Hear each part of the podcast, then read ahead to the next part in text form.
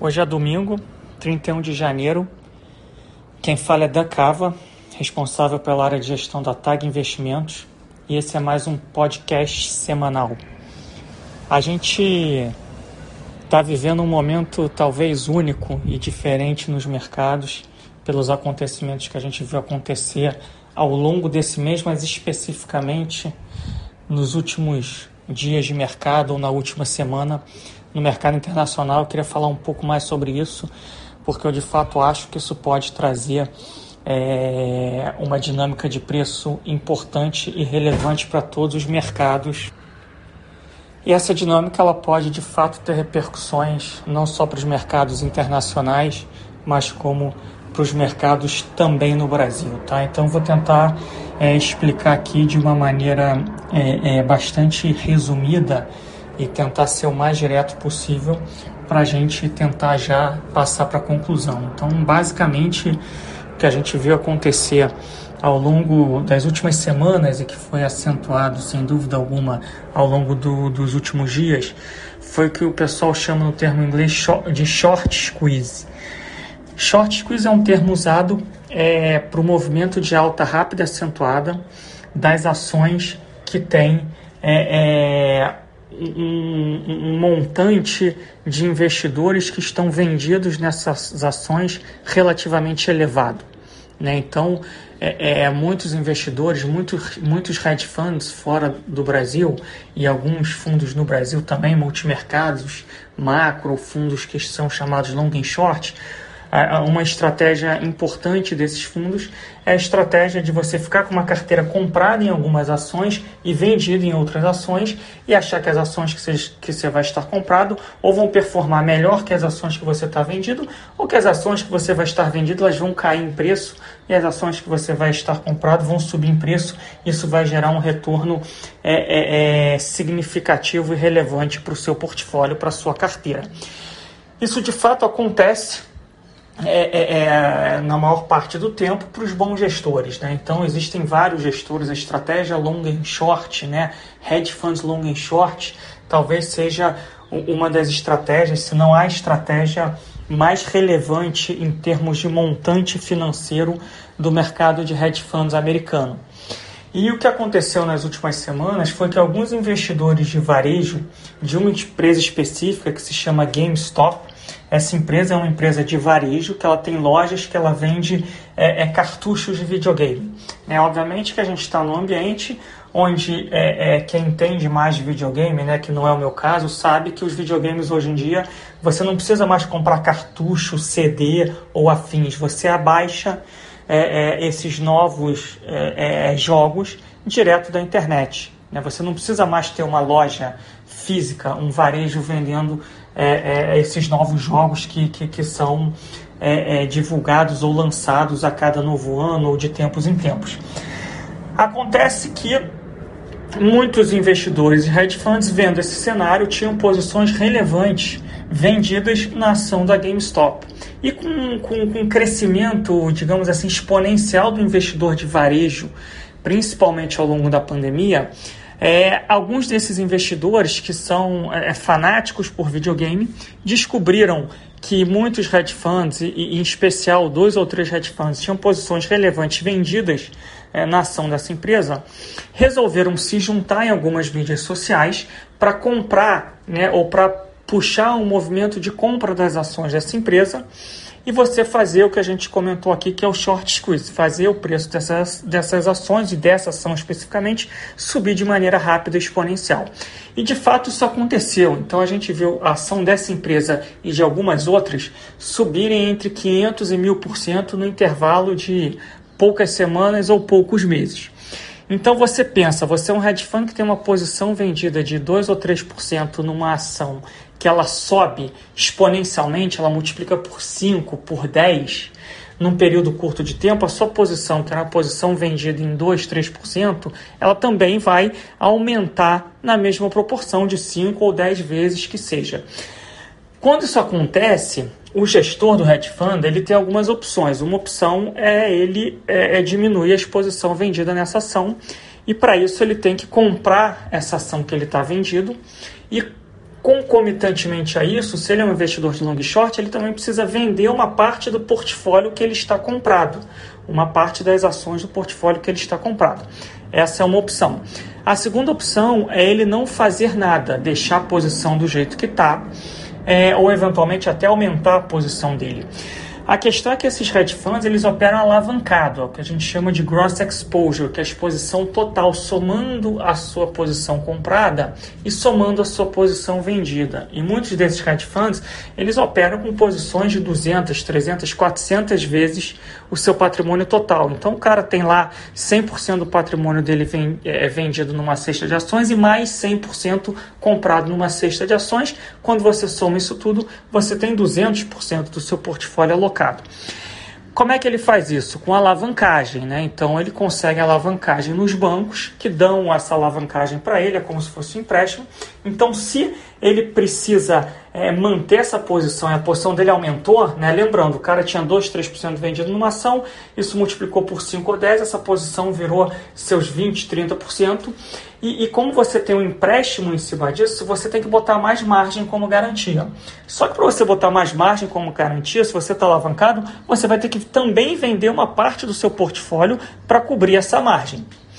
Então, a situação que aconteceu nos últimos dias foi exatamente essa desalavancagem.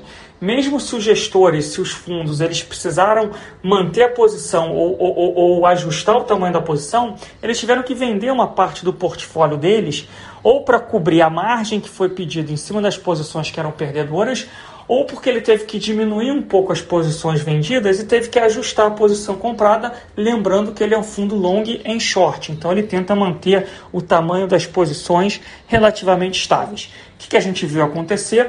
Teve uma briga aí entre investidores institucionais e investidores pessoa física. O mercado dessas ações é, é que subiram muito, ficou muito volátil, mas eles acabaram a semana de fato num patamar relativamente alto né, perto dos picos é, é, recentes.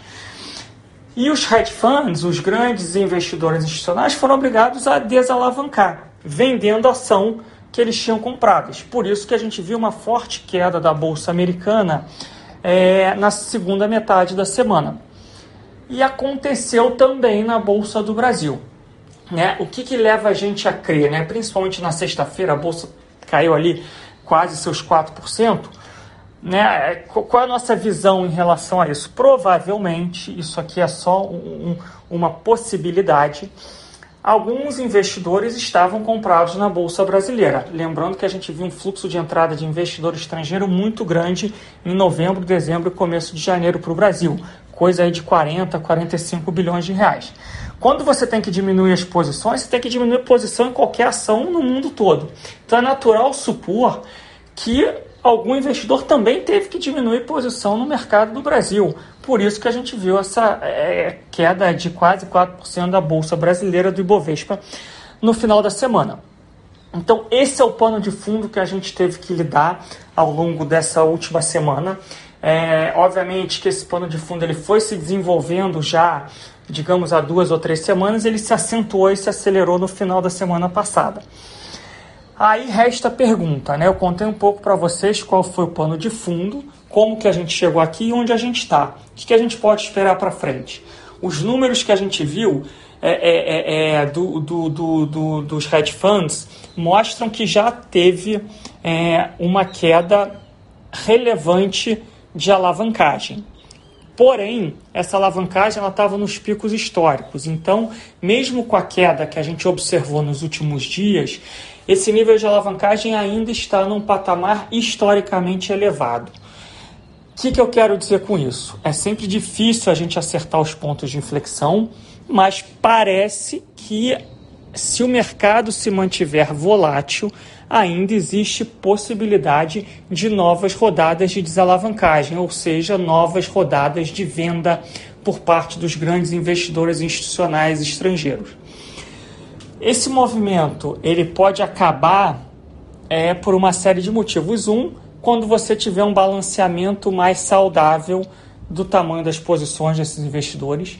Dois, quando você tiver nível de preços e valuations mais atrativos. Lembrando aqui que a gente vinha chamando atenção já há seis, sete semanas que a gente via nível de preços, valores de posição técnica pouco saudáveis e agora a gente está vendo o resultado disso.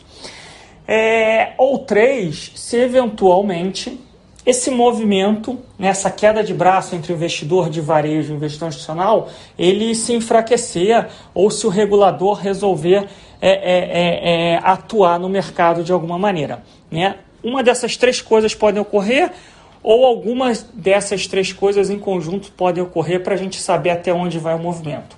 A gente acha que ainda é um pouco cedo para prever até onde o movimento vai. Aparentemente, esse movimento ainda não acabou. Então, a gente ainda espera um pouco de volatilidade, é, incerteza e, eventualmente, novas realizações de lucro é, é, nos próximos dias, eventualmente nas próximas semanas. A gente ainda acha que isso é um movimento técnico, não parece haver é, é, risco à estabilidade financeira, mas é um risco. A probabilidade é baixa, mas existe algum risco à estabilidade financeira, porque o sistema de fato está muito alavancado. E o mercado vai precisar entender e, e lidar com essa nova variável que é a variável do investidor de varejo indo nas mídias sociais, se juntando e tentando fazer movimentos rápidos e acentuados em, em ativos específicos. É, eu falo aqui de um domingo, o final de semana foi muito intenso nas mídias sociais, é, é com foco na prata. Então parece que eles vão tentar puxar a prata para cima, o preço da prata. É, você pode fazer isso no mercado futuro, existem ETFs que você pode fazer isso, e parece que o mercado físico de prata é, é, já está bastante apertado, os estoques são baixos ou são nulos, e mesmo no final de semana você já teve um movimento intenso de compra física de prata é, é, em alguns bolsões do mercado que você consegue fazer esse tipo é, é, de movimentação. Então acho que é um novo vetor. É, a gente prefere, por enquanto, ainda não comentar qual vai ser o impacto estrutural desse novo vetor no mercado, porque ainda é muito cedo. A gente precisa entender, compreender é, é, como que vai ser é, é, é a postura de todos os é, participantes do mercado, né? Investidor, grandes investidores institucionais, pessoa física, varejo, né? é o próprio regulador, como esse, cada um desses entes vai se comportar e vai se posicionar em relação a isso, mas de fato é um vetor novo que a gente vai precisar acompanhar aí ao longo das próximas semanas, que ao longo dos próximos meses, tá? Para a gente não se estender muito aqui, eu acho que esse, sem dúvida alguma, vai ser o principal tema aí da próxima semana. É, pandemia barra vacina é sem grandes mudanças, né? A gente tem sinais um pouco mais animadores do arrefecimento da pandemia, principalmente nos Estados Unidos e na Inglaterra, no Reino Unido. A situação no resto da Europa ainda é complicada. Né? No Brasil, a gente está numa situação, alguns estados mostram estabilização, próprio São Paulo mostra alguma melhora, mas ainda é cedo para a gente cantar a vitória de que a gente fez o pico desse ciclo da pandemia. A vacinação está ganhando tração, principalmente nos Estados Unidos, principalmente na Inglaterra, no Reino Unido e principalmente no Brasil. Tá, o Brasil, até o dado que eu vi ontem, já tinha vacinado 2 milhões de, de, de, habitantes, perto de 1% da população. A gente está num ritmo bom, então se tiver é, é um ritmo bom, tá? Não é um ritmo ideal. A gente até tem capacidade de vacinar aí mais de um milhão de pessoas por dia. A gente consegue acelerar isso se a gente tiver os insumos, se a gente tiver as vacinas. E a gente deve ter uma acelerada de recebimento dessas vacinas ao longo das próximas semanas. A gente não vai resolver isso até o final do ano. Mas o Brasil já está ali com seus 1% da população vacinada, que já até é muito mais do que muito país europeu. Então a gente começou atrás e a gente está conseguindo fechar um pouco esse gap. Não que isso vá resolver estruturalmente, mas vai ajudar de fato a gente atravessar esse período é, um pouco mais é, turbulento. É, em relação ao vírus, a variante, eu não sou médico, não quero entrar no mérito dessa discussão. De fato, existem mutações, as mutações parecem que são mais contagiosas. Ainda é um ponto de interrogação se elas só são mais contagiosas e, por ser mais contagiosa, mais pessoas estão pegando, então, consequentemente, tem mais gente internada e mais óbitos, ou se o vírus também é mais letal. Tá? Não quero entrar nesse mérito, nesse fórum, né? acho que isso ainda é inconclusivo por tudo que a gente está lendo Pode ser que seja, pode ser que não seja, mas é um outro risco ao cenário de curto prazo, tá? E para finalizar aqui, Brasil, a gente vai ter eleição na Câmara e no Senado. É, os sinais recentes são de que é, o candidato do governo tem tudo para levar a eleição na Câmara e no Senado. Isso deveria trazer algum alento para as reformas. De novo, não é que as reformas, todas elas vão ser aprovadas, você ainda precisa ter articulação política para aprovar a reforma, mas você tira um risco de curto prazo e você tira é, é, esse obstáculo de curto prazo, você pode começar a tocar o país, dado que o Congresso estava todo focado nessas eleições.